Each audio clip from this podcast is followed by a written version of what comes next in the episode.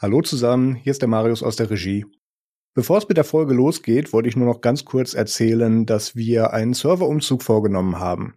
Wir haben schon länger geplant, mit unseren Nerds Media Webseiten auf äh, einen anderen Hoster zu wechseln und äh, haben das dann jetzt auch diese Woche endlich bei Basszoom geschafft.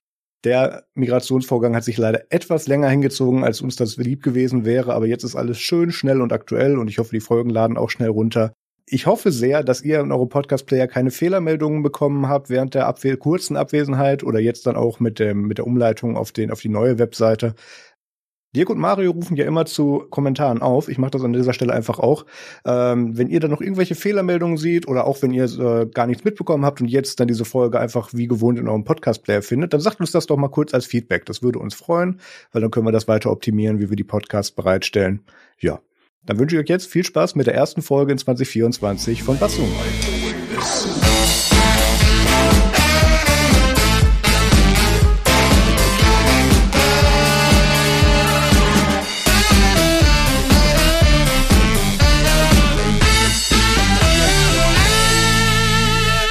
Willkommen zu einer neuen Episode von Basszoom. Mein Name ist ähm, Moment, Dirk Deimecke. und am anderen Ende des Internets sitzt der, wie heißt er denn noch, der, der Mario, der Hommel. Hallo Mario. Hallo Dirk. Man muss ja mal ein wenig variieren. Das stimmt, sonst wird's so langweilig für die Hörer. Ja, in der heutigen Folge geht es um Betriebssysteme.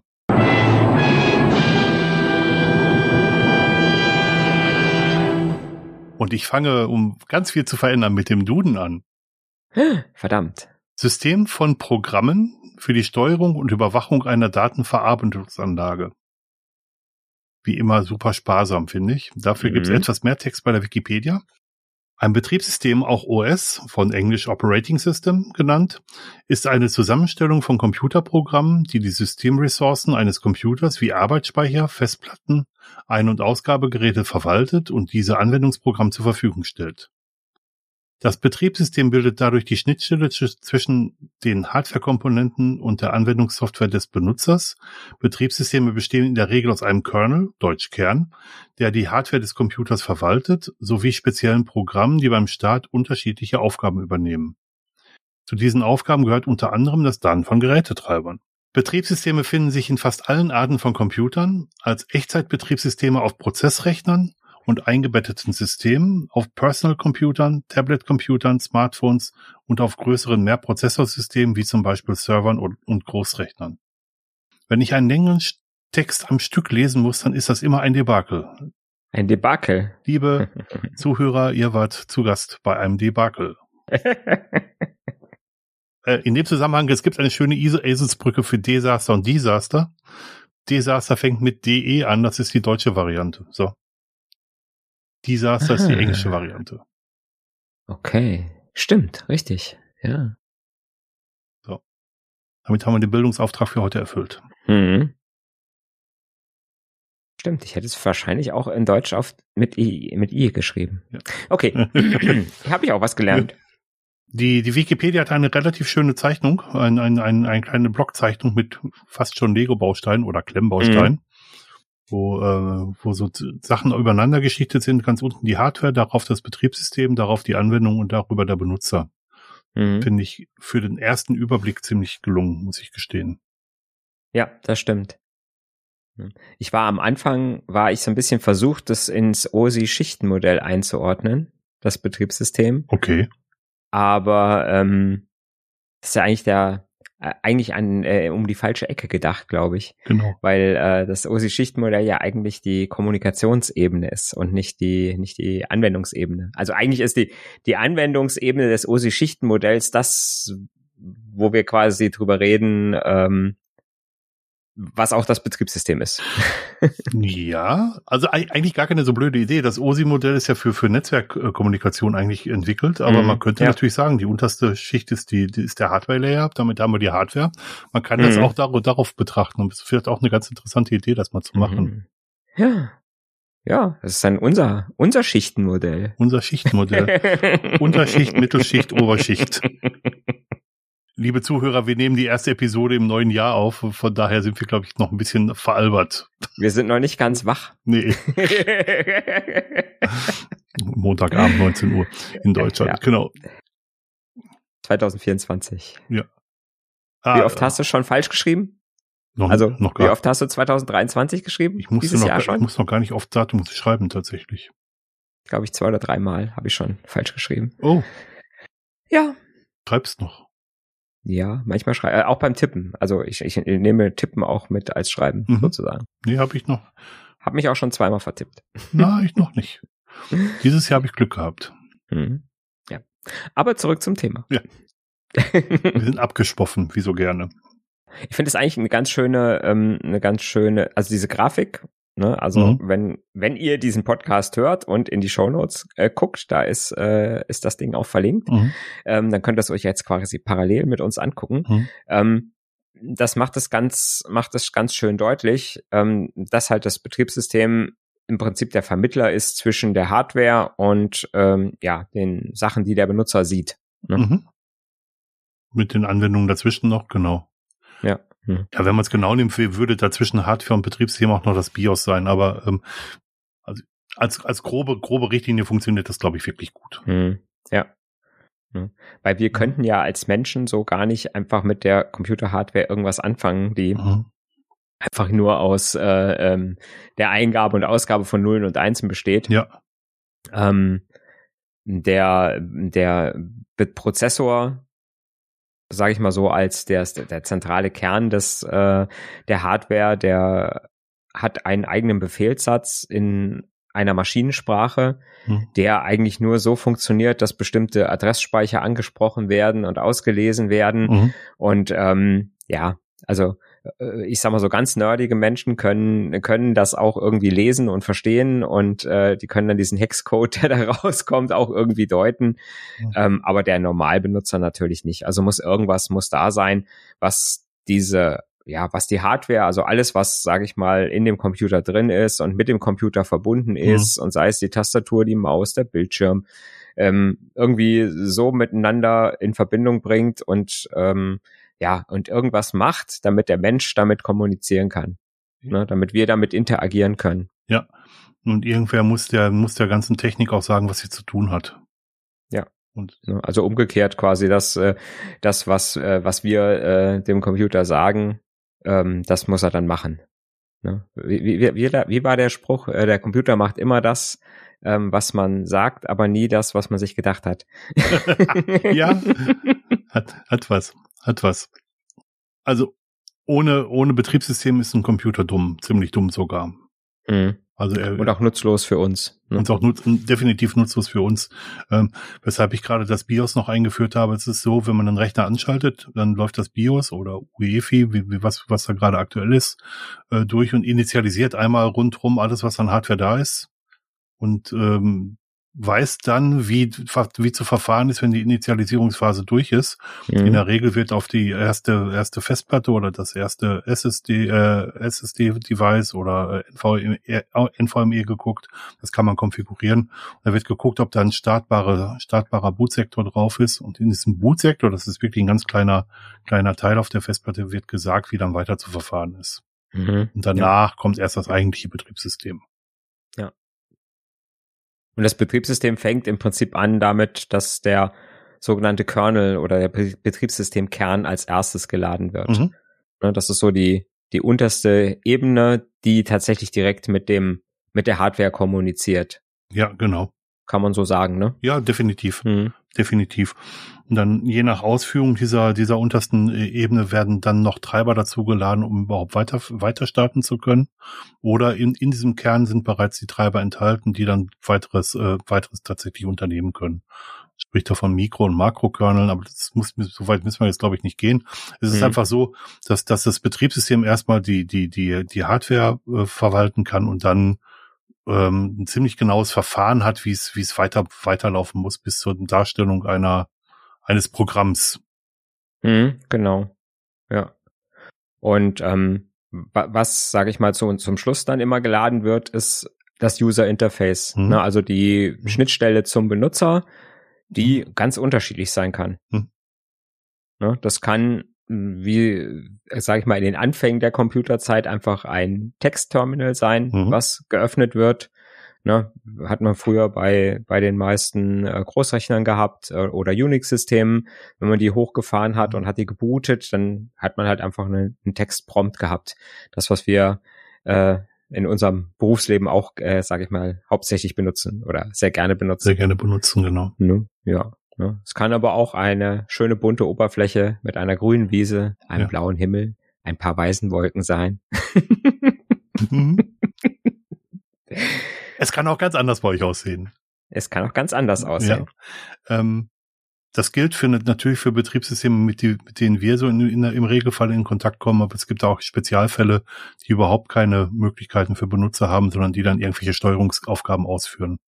Mhm. Die, äh, die haben dann gar keine Schnittstelle mehr für Benutzer, aber das äh, ist, glaube ich, für uns jetzt nicht so erheblich.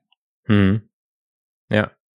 Genau. Und das, was, was du gerade gesagt hast, man spricht da einmal von Text User Interface oder TUI und von Graphical User Interface oder GUI. Das ist so der grobe Unterschied. Ja.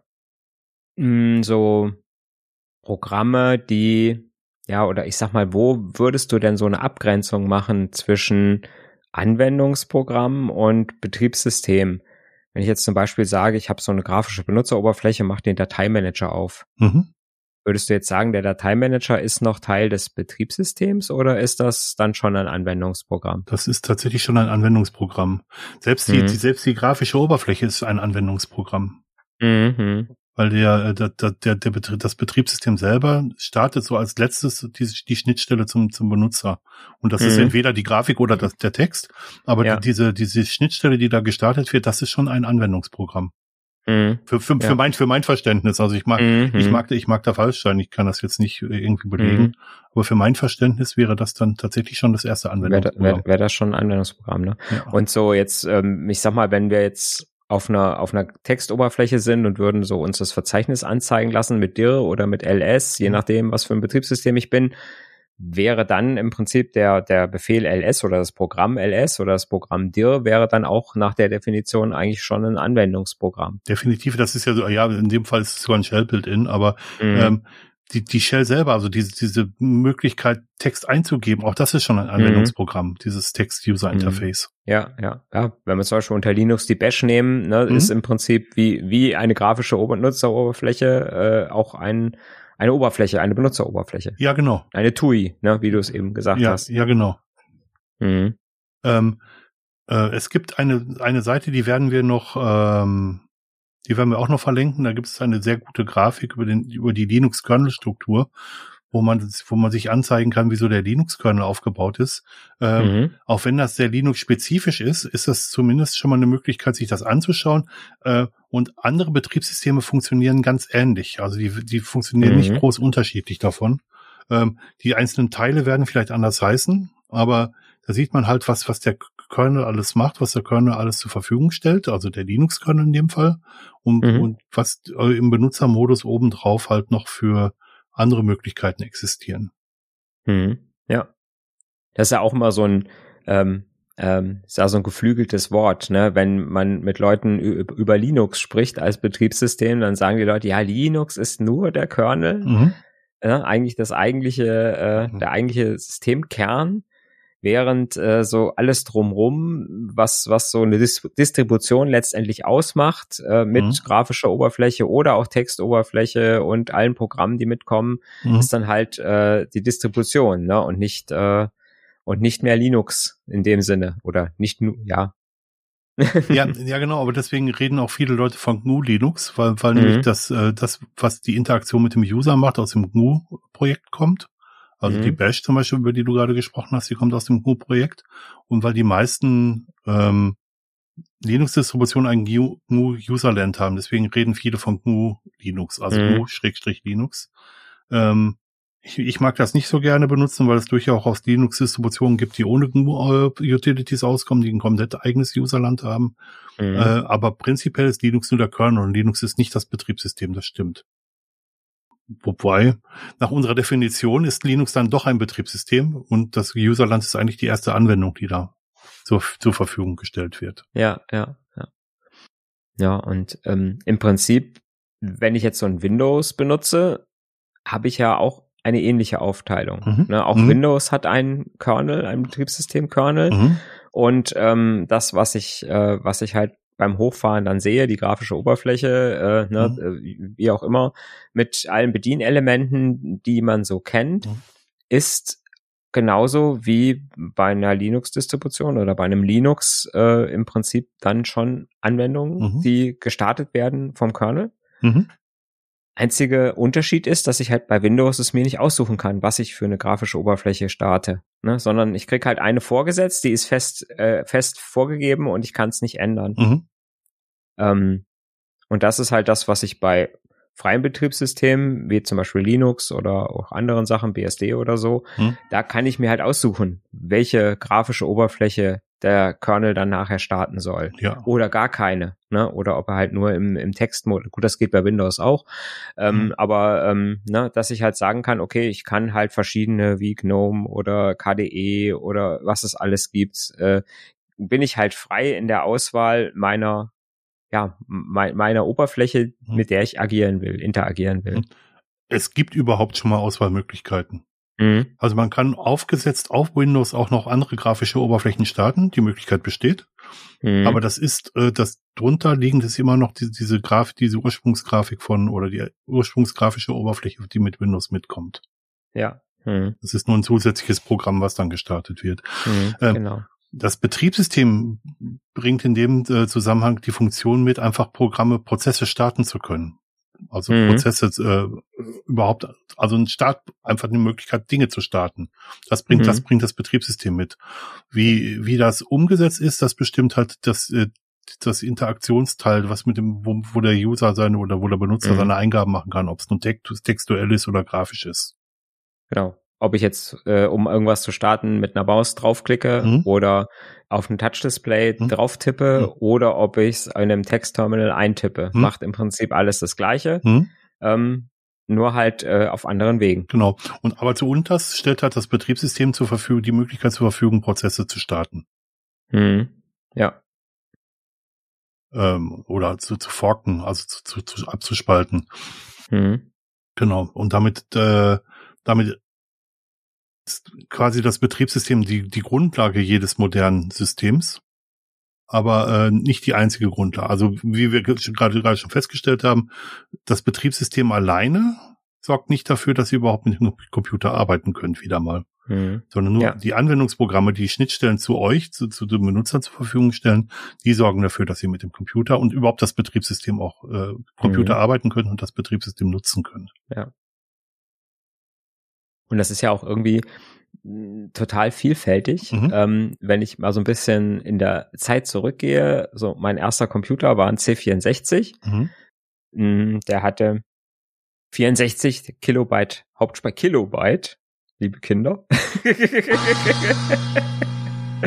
ähm, die waren aber nicht komplett nutzbar, Kilobyte, ne? das muss man gleich Die waren nicht komplett nutzbar, weil in diesen 64 Kilobyte war tatsächlich das Betriebssystem drin. Mhm und ähm, und auch die Benutzeroberfläche und die Benutzeroberfläche vom C64 war ein Basic Compiler äh, ähm, Interpreter, nicht Compiler, Interpreter. Ja. Das heißt, wenn ich in C64 gestartet habe, dann hatte ich einen hatte ich einen Textprompt und war in einem Basic äh, Interpreter drin. Ja. Und das einzige, was ich da machen konnte, war Basic Befehle eingeben. Mhm. Mhm. Also ich konnte da äh, print Hallo machen, ne? Mhm. Und dann hat er halt Hallo geschrieben und äh, solche Geschichten. Ne? Und dann gibt's halt, gab's halt den, den, den Load-Befehl, um von irgendeinem externen Medium, einer Musikkassette oder einer, äh, auch schon einer äh, Floppy Disk, 5 ein Viertel Zoll, ähm, dann Programme zu laden und die dann zu starten, ja. ja. Aber die Benutzerinteraktion lief komplett über, lief komplett über eigentlich einen, einen, Interpre einen Interpreter. Hm. Echt ganz witzig das Konzept. Hm. Ich muss mich outen, ich bin dann noch drei Jahre älter als der, als der Mario und ich muss mich outen. Mein erster Computer war ein programmierbarer Taschenrechner, der TI 59. Das haben wir, haben wir Texas Instruments. Ja, das haben wir auch im ähm, im Artikel, im, im Blogartikel, also in den Sendungsnotizen verlinkt. Und der konnte äh, sogar Daten auf Magnetkarten speichern. Mhm. und auch Programme auf Magneten, Magnetkarten speichern.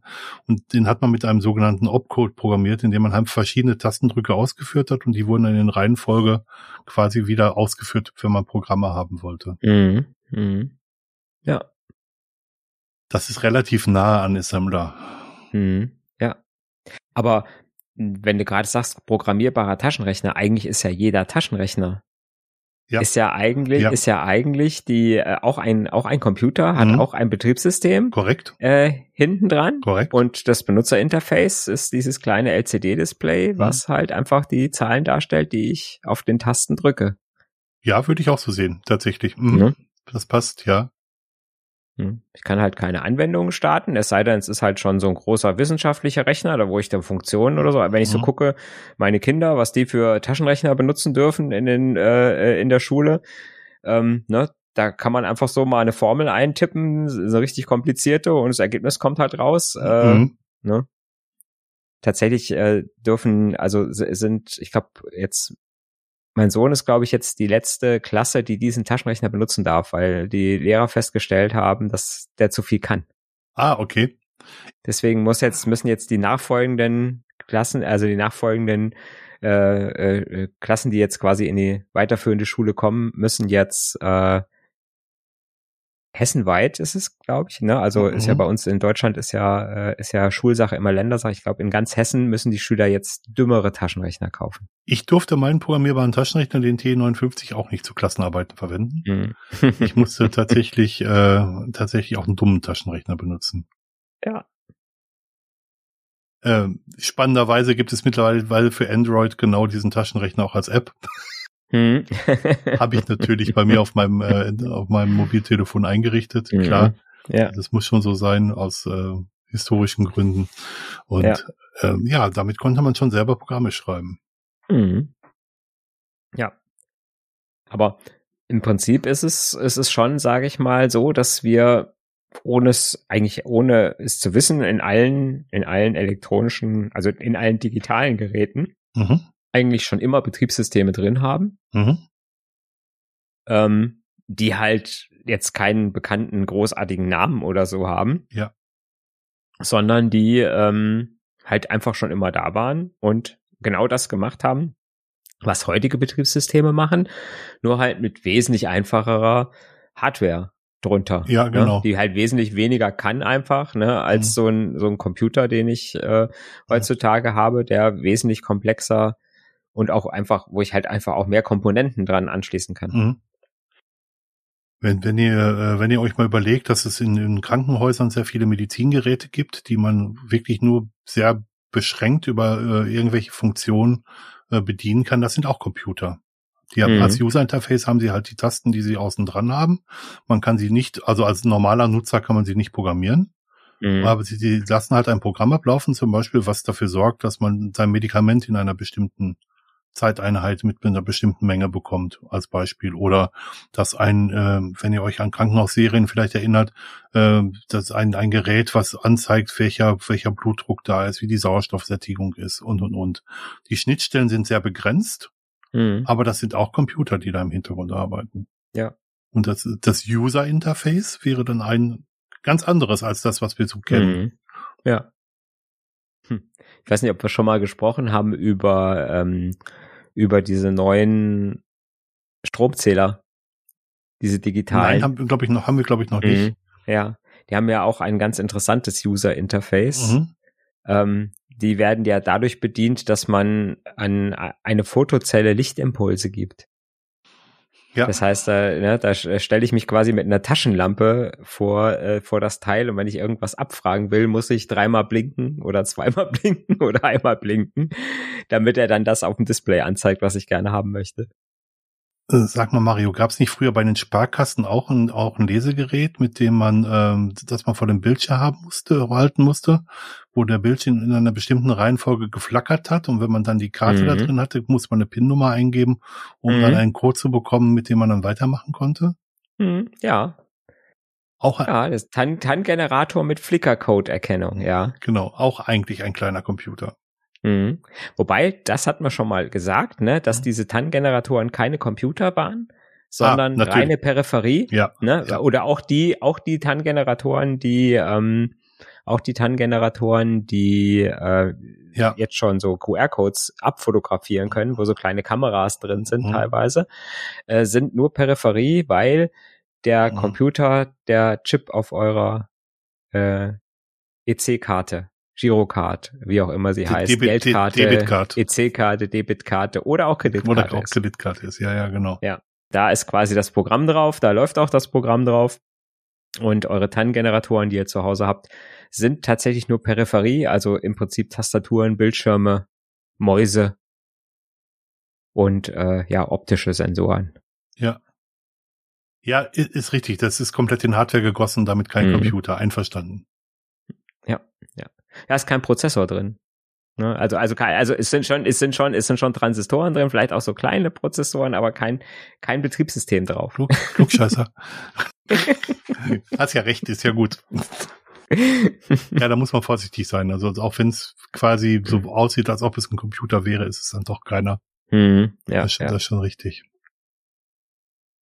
Ja, es, es ist, natürlich so fließende Übergänge, ne? Wenn ich jetzt Hm. so, ein- so einen Controller-Chip habe, der zum Beispiel so eine Kamera irgendwo, äh, sage ich mal, ansteuert, ist die Frage, ist das dann schon, da ist ja auch wahrscheinlich irgendwelche irgendwelche Software drauf, Mhm. ne, damit der Controller funktioniert. Das heißt, das sind ja auch schon kleine Prozessoren. Aber ne, die, die haben halt kein User-Interface, deswegen sind es keine Betriebssysteme. Sag ich. Aber, ich definiere das jetzt so. aber das User Interface ist ja ein Anwendungsprogramm, wie wir festgestellt haben. Also Nein, nein, das User Interface ist, ist quasi ja, wird bereitgestellt von dem eigentlichen Betriebssystem auf dem Prozessor. Ah ja, gut, wenn du so denkst. Auf dem ja, Hauptprozessor, ein- ein- was auf ein- dem Hauptprozessor ja, ein- läuft. Gut, Ne? einver- einverstanden. Können wir auch so machen, ja. Ne? Der verspricht dann den, den, der Prozessor, sagt dem Prozessor, Prozessor, frag mal den Controller, Mhm. was der, was der, was die Kamera gesehen hat. Und zeig's mal meinem Benutzer. mach, mach, mach mal. Mach mal. Ne? Wollen wir noch ein Stück weit ausholen, dass, dass im Prinzip die, die Peripherie, wenn ich neue Peripherie dazu nehme oder auch neue, neue Hardware in einen Computer einbaue, diese werden ja durch, durch Treiber angesprochen und der Treiber stellt eine Schnittstelle zum Betriebssystem dar, um diese überhaupt unter dem Betriebssystem nutzen zu können. Mhm. Ähm, Treiber sind aber dann auch wieder Anwendungsprogramme, die auf dem Betriebssystem laufen und eigentlich nur die Hardware nutzbar machen. Ja. Die Grundfunktion, wie- eine Hardware zu benutzen, äh, benutzbar sein kann, die liegen wieder im Betriebssystem. Mhm. Also dass man zum Beispiel darüber ähm, Daten transferieren kann, beispielsweise. Also wenn man jetzt sich vorstellen könnte, man hätte eine eine verschlüsselte Festplatte und um auf die Festplatte äh, verschlüsselt zugreifen zu können, hätte man ein, ein, ein Hardware-Gerät beispielsweise. Dieses Hardware-Gerät hätte einen bestimmten Treiber. Um überhaupt mit Festplatten umgehen zu können, das, das kennt das Betriebssystem, das, dieses Basis-IO-Zeugs, das kennt das Betriebssystem. Aber wie mit dieser speziellen Fest Festplatte umgegangen werden kann, das, da hilft ein Treiber, um die ähm, quasi die Übersetzung auf die wirkliche Hardware zu machen. Das ist ja im Prinzip das gleiche, wenn ich eine irgendeine super duper Maus habe mit 150 Sondertasten. Mhm, zum Beispiel, ja. Ja, dann ist es auch im Prinzip so, dass die, dass so eine Maus grundsätzlich immer funktioniert. Also wenn ich Mhm. eine USB-Maus an meinen PC anschließe, funktioniert die Mhm. eigentlich immer. Die Basisfunktion, ja, das genau. War, was war nicht, das war nicht immer so. Das ist, das ist auch Es richtig. gab auch Zeiten, wo man eine Maus noch installieren musste, damit sie überhaupt funktioniert. Also einen Treiber für die Maus installieren musste, Ja. damit sie funktioniert. Man hat. durfte aber nicht gleichzeitig Ge- Geräusche machen mit dem Rechner, weil dann hat die Maus nicht funktioniert. Mhm. Ja, egal. Ja, ja, ja. Und ähm, ja, aber damit ich dann diese ganzen Extratasten, Mhm. die drauf sind, nutzen kann, damit ich sie vielleicht mit anderen Mhm. Funktionen belegen kann, da brauche ich dann extra Mhm. wieder eine, eine spezifische Software für diese Hardware, für Maus, also für dieses spezielle Mausmodell, Mhm. dieses spezielle Mausmodell Mhm. und äh, kann dann es komplett nutzen. Ne? Oder auch Tastaturen mit so besonderen Sondertasten, die keine Standards sind Mhm. auch die muss ich teilweise, die muss ich teilweise halt ähm, mit spezieller, mit einer speziellen Software starten. Ja. Wobei es da, ich sag mal, das, das standardisiert sich ja immer mehr, Das stimmt, ja. muss man wirklich sagen, so dass so, sage ich mal, wirklich viele, viele Sachen out of the box, äh, wie wir so schön sagen, also äh, einfach so funktionieren, indem man sie anschließt und also gerade USB-Geräte Mhm. heutzutage funktionieren dann meistens einfach. Früher, früher musste man wirklich binäre Treiber haben, die als Programme gelaufen sind und diese, diesen mhm. Transfer mhm. gemacht haben. Mittlerweile finde ich gut, dass du es gerade gesagt hast. Wie ist es so generalisiert, dass man quasi dieser, diesem generellen Treiber, der schon im Betriebssystem mitkommt, einfach nur eine Konfigurationsdatei geben muss, die ihm sagt, welche Tasten verfügbar sind und was man mhm. damit machen kann. Genau. Ja, ja. Mhm. Da wird gar kein eigener Gibt's, Treiber mehr dazu ja. geladen, ja. Mhm. Es gibt halt schon Spezialhardware, die mhm. noch Treiber braucht. Absolut. Ich sag mal, wenn ich so einen HBCI-Kartenleser anschließe an den PC mhm. oder irgendeine Industriemaschine. Ja, oder Grafikkarten. Äh, ne? Hm? Grafikkarten, ja. Mhm. mhm. Die schließe ich ja halt nicht mhm. extern an normalerweise, sondern stecke sie irgendwie in, intern rein in den, in den Rechner. Aber die brauchen halt auch äh, immer extra, damit sie richtig funktionieren. Die geben auch ein Bild aus. Mhm. Ja, ist also, wenn ich die reinstecke, ist nicht so, dass mein Bildschirm schwarz bleibt normalerweise. Mhm. Aber um die volle Leistung und äh, meinetwegen die richtige, die Auflösung, die die Karte bietet, nutzen zu können, mhm. muss ich halt einen entsprechenden Treiber mhm. rein tun. Mhm. Und das ist insofern ein gutes Beispiel, als dass so die Basisfunktionalitäten von der äh, von der neuen Hardware auch äh, zur Verfügung gestellt werden müssen. Dass man die ja. halt ohne Treiber minimal benutzen kann und alles, was danach kommt, muss halt mit, mit Treibern mhm. quasi freigeschaltet werden, in Anführungsstrichen. Ja, zumindestens muss schon mal so viel funktionieren, dass das Betriebssystem überhaupt oder der Treiber, der installiert wird, überhaupt kommunizieren kann mit dem Gerät. Ja, ne? genau. Ne? Das, äh, das muss gewährleistet sein, sonst funktioniert es halt nicht, mhm. ja. Genau, das ist bei dieser verschlüsselten Festplatte genau das gleiche. Also diese Basisfunktion muss einfach schon da sein, sonst geht's halt nicht. Linux als Betriebssystem ist dafür bekannt, dass es sehr viele Treiber schon direkt mitliefert für sehr viele alte Hardware und früher war es ein großes Drama, neuere Hardware unter Linux ans Laufen mhm. zu bekommen und das hat sich, glaube ich, in den letzten Jahren auch relativ gelegt. Es gibt immer mal wieder Hardware, die nicht sofort funktioniert, weil es Treiber nur für Windows gibt, aber meist gibt es innerhalb von sehr kurzer Zeit dann auch Treiber für Linux. Mhm. Ja. Also früher war es ein wirkliches Drama. Ja, das stimmt. Da musste man ja schon vorher recherchieren ja. und musste gucken, was habe ich für Komponenten in dem, mhm. in der Hardware, die ich kaufe, egal ob es jetzt ein Laptop oder ein Rechner oder äh, ja, was, was gibt's noch, äh, Laptop oder Rechner, mhm. äh, war die, ähm, ja, da hat man sich Listen dann ausgedruckt und hat dann im Internet recherchiert, wird diese Grafikkarte und wird diese Maus und wird diese Tastatur und kann ich diesen Bildschirm mit VGA anschließen mhm. oder nicht. Ähm, das war schon richtig anstrengend. Mhm. Und ähm, Während halt, wenn ich halt so einen PC gekauft habe und da war Windows drauf, das hat halt immer funktioniert. Ich, ich kann mich daran erinnern, dass meine Frau mal eine Hardware hatte, die nicht so funktioniert hat, wie sie sollte, wo wir dann tatsächlich unter dem Betriebssystem, sie benutzt auch Linux, einen neuen hm. Betriebssystemkern installieren mussten, der dann die Funktionalitäten für die neue Hardware zur Verfügung gestellt hat. Ja. Aber, aber das ist, äh, also mittlerweile ist es, um es kurz zu machen, mittlerweile ist es wirklich deutlich besser hm. geworden. Ja. Ja, was ich, was halt früher auch war, und das ist jetzt egal, ob ich jetzt Windows oder Linux benutzt habe, mhm. wenn ich meinen Rechner gewechselt habe und habe gesagt, ich mache einfach mal, ich, ich übernehme die Festplatte aus dem alten PC in den neuen. Mhm. Das hat nie funktioniert hm, früher. Das stimmt. Ne? Also das, äh, ne, das, da hat schon einfach, das Ding hat meistens schon nicht mehr gebootet, weil er einfach äh, mit der mit der Hardware, mit der neuen, die da in dem PC drin war, äh, den ich dann hatte, nicht mehr nicht mehr zurechtkam. Und das war auch bei Windows so. Ne? Also auch bei Windows, wenn ich das einmal installiert hatte und hab's dann die Festplatte in einen anderen PC reingetan mit einer anderen äh, mit einer anderen Hardware drin, hat das Ding einfach nicht mehr gebootet. Mhm. Und das habe ich heute auch nicht mehr. Ne? Also ich habe äh, hab also hab, also ich habe das schon mehrmals gemacht, dass ich eine eine Festplatte oder eine SSD äh, aus einem Rechner genommen habe und habe in den anderen reingesteckt äh, unter Linux und auch unter Windows. Und ähm, ja, unter Linux, das läuft halt einfach gleich und äh, Windows muss halt drei, vier Tage äh, Updates installieren und dann geht's wieder, dann geht's wieder. Aber, aber ist ja spannend, dass es mittlerweile auch geht. Ja, mal, ne? ja, genau. Mhm. Das, ging ja früher wirklich gar nicht. Mhm. Ja, genau. Das ist mir auch aufgefallen, dass das irgendwo irgendwann dann so war, dass das dann irgendwann funktioniert hat. Mhm. Ne? Weiß nicht, wie viel Jahres her ist, aber viele. ich mach, mach ja gar nicht mehr so viel mit Windows, außer mein Arbeitsgerät ist ein mhm. Windows-Gerät. Mhm. Aber da benutze ich ja. auch wirklich nur das Windows, um mhm. Programme zu starten, mit denen ja. ich dann arbeiten muss. Mhm. Ja.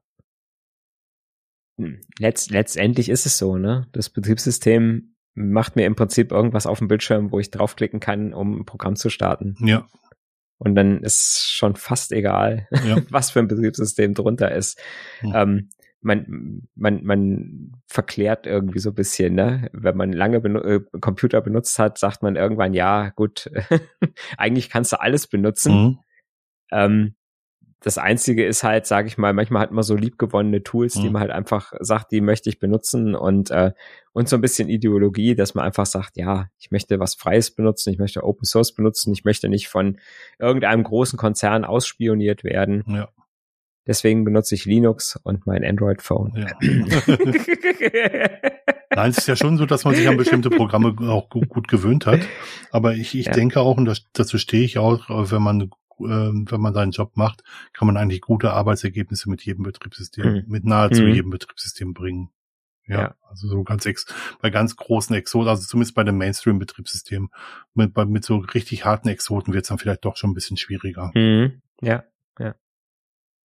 Ich habe, das ist schön, ich habe jetzt gerade mit, äh, mit zwei frischeren Kollegen gesprochen, ähm, wo es dann auch darum geht, also wir haben bei uns, äh, bei uns ist es so, dass wir für, sage wir, ja, wir haben im Prinzip arbeiten mit zwei Systemen. Mhm. Wir haben äh, eine Windows-Umgebung äh, für quasi die Verwaltung, ne, also wo wir quasi auf Outlook und äh, den ganzen Kram für unsere E-Mails und womit halt im Prinzip alle Verwaltungsmitarbeiter arbeiten. Mhm. Und wir haben aber für die für die Schulumgebung, also wenn wir quasi die Schulserver äh, und die Schulinfrastruktur äh, administrieren, mhm. ähm, das läuft bei uns auch unter, unter Linux ähm, auf Proxmox-Basis. Mhm. Und da sind wir ähm, relativ frei, was wir an Betriebssystem und Hardware benutzen. Ja. Ähm, das heißt, jeder kriegt im Prinzip einen Laptop und kann sich da drauf installieren, was er möchte. Das ist ja schön. Und ja. ich habe Kollegen, genau, ich habe Kollegen, die haben halt Windows drauf und ähm, manche haben, benutzen halt Linux. Mhm. Und da habe ich jetzt mit zwei jüngeren Kollegen, da kann einer sagt, ah, muss jetzt auch mal, glaube ich, mal Linux installieren auf meinem Laptop. Äh, ne? Mhm. Jetzt beschwerst du dich wieder, dass ich kein Linux mhm. drauf habe. Da habe ich gesagt, nein, ich beschwere mich nicht. Ich habe gesagt, ihr sollt ein System auf euren Rechnern haben, mit dem ihr arbeiten könnt. Mhm. Und ich will kein Gejammer hören. Ja. So von wegen, mein VPN funktioniert nicht, weil ich Windows drauf habe. Das SSH funktioniert nicht, weil ich Putty benutzen muss und nicht das. Mhm. Und ah, ich komme nicht auf den Switch, weil ich kein Minicom habe. Und ja. ich sag ja, ich sag, wenn, ich sag, kennt mhm. eure, kennt eure Werkzeuge und arbeitet damit. Wenn ihr sagt, ihr könnt super mit eurem Windows arbeiten, habe ich überhaupt kein Problem. Ja. das ist sowieso, ne, sowieso glaube ich, eine, eine, eine der Basis, äh, Basis-Sachen im, im, im Job. Know your tools. Also kenn, ja, kenne die, genau. kenne die Werkzeuge, mit denen du umgehst. Ja. Du könntest sogar mit Putty statt Minicom auf äh, Switches zugreifen, aber ja. Ja, geht so. Ja. Also es funktioniert. Ich habe es im Wiki aufgeschrieben, wie es geht. Ja, ja, ja, genau. Also mittlerweile ist es für mich so, äh, und da verschwimmen ein bisschen die Grenzen. Ähm, es gibt dieses Windows Subsystem for Linux, wo ich dann auch ein, äh, zumindest eine Linux-Kommandozeile habe. Die möchte ich nun wirklich nicht missen, die Möglichkeiten, ja. mhm. auch äh, die ich dann auch unter Windows nutzen kann. Und wo es, wo ich finde, wo es dann noch ähnlicher wird, ist tatsächlich bei den mobilen Betriebssystemen, mhm. wo ich dann äh, sage, okay, da habe ich jetzt zwei große, ne, da habe ich iOS und habe Android, mhm. äh, die ich zur Auswahl habe an, an mobilen Betriebssystemen, plus jetzt noch, ne, äh, Peter Mack äh, von äh, Linux und Mobile wird wird jetzt schimpfen, wenn wir sagen, es gibt nur Android und es gibt nur Android und ähm, und iOS, aber ich sag mal, das sind halt die beiden Hauptplattformen. Ja. Und natürlich sind da Sachen anders und natürlich sind die Einstellungen anders. Aber letztendlich habe ich eine Oberfläche, auf der irgendwelche viereckigen oder runden mhm. oder abgerundeten äh, ähm, Buttons sind, wo ich drauf touchen kann und dann geht ein Programm auf. Mhm. Ja, und ob da das WhatsApp unter einem iOS aufgeht oder es geht unter einem Signal, Matrix, ja. was auch immer. ähm, ne, oder es geht halt im iOS auf, ist eigentlich egal. Übrigens, Peter Mack ist äh, Co-Host äh, eines unseres Schwesterpodcasts. Und äh, genau. Daher. Wenn ihr die Folge gegen Weihnachten gehört habt, habt ja. ihr ihn äh, schon gehört. Habt ihr ihn sogar hier im Feed gehört, genau. ich wüsste jetzt nicht viel mehr zu sagen. Fällt dir noch was mhm. ein, was wir noch besprechen sollten? Ist eigentlich schlimm, ne, dass wir keine richtigen Linux-Enthusiasten mehr sind bin schon noch Linux-Enthusiast. Ich habe äh, bis auf das doofe Dienstgerät habe ich alles zu Hause unter Linux. Ah, das mhm. ist vielleicht auch nochmal ein Punkt. Äh, die Firma, für die ich arbeite, das ist ein Windows-Shop und alle Tools mhm. werden so äh, werden so eingesetzt, dass, dass die unter Windows funktionieren. Also es gibt einen VPN-Client für, für, für Windows. Mhm. Ähm, es gibt noch Managed Mac-Geräte, wo dann einiges noch unter Mac funktioniert, aber man merkt, dass das ja. so, ein, so, ein, ähm, so ein Bürger zweiter Klasse ist, wo dann nicht alles mehr funktioniert. Mhm. Und mhm. Linux, mit wie Linux ist man komplett außen vor eigentlich. Außer man will alles per Citrix machen, also. Mhm. Ja. Genau. Also ich bin immer noch Linux-Enthusiast und wenn ich die Möglichkeiten hätte, mein Linux zu benutzen in, in der Firma, und zwar Bring Your Own Application, nicht Bring Your Own Device. Also ich möchte nicht mhm. meinen Linux als Startrampe für, für Citrix Sessions benutzen, sondern ich möchte Programme auf meinen Linux benutzen, um damit meine Arbeit zu tun.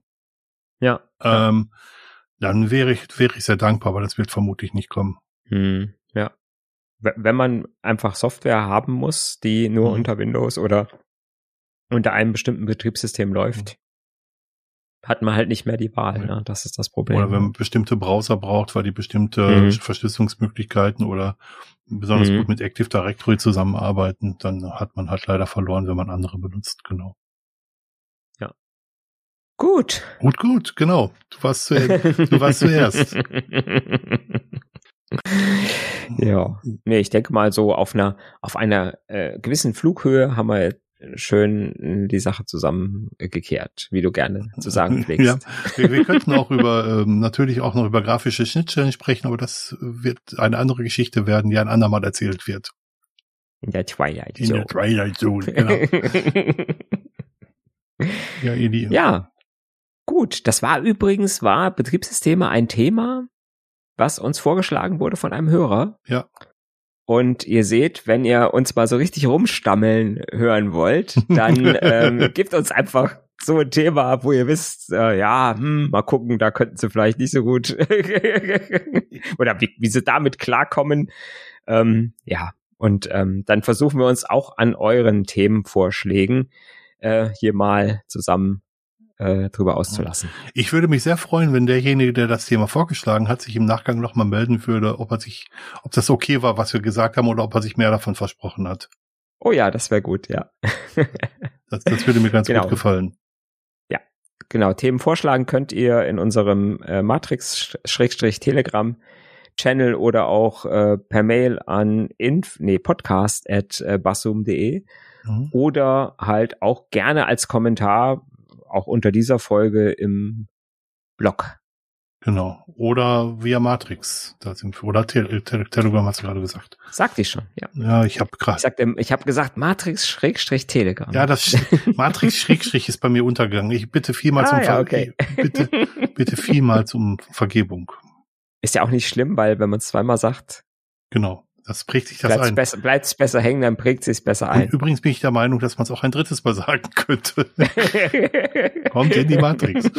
Genau. Nutzt Matrix.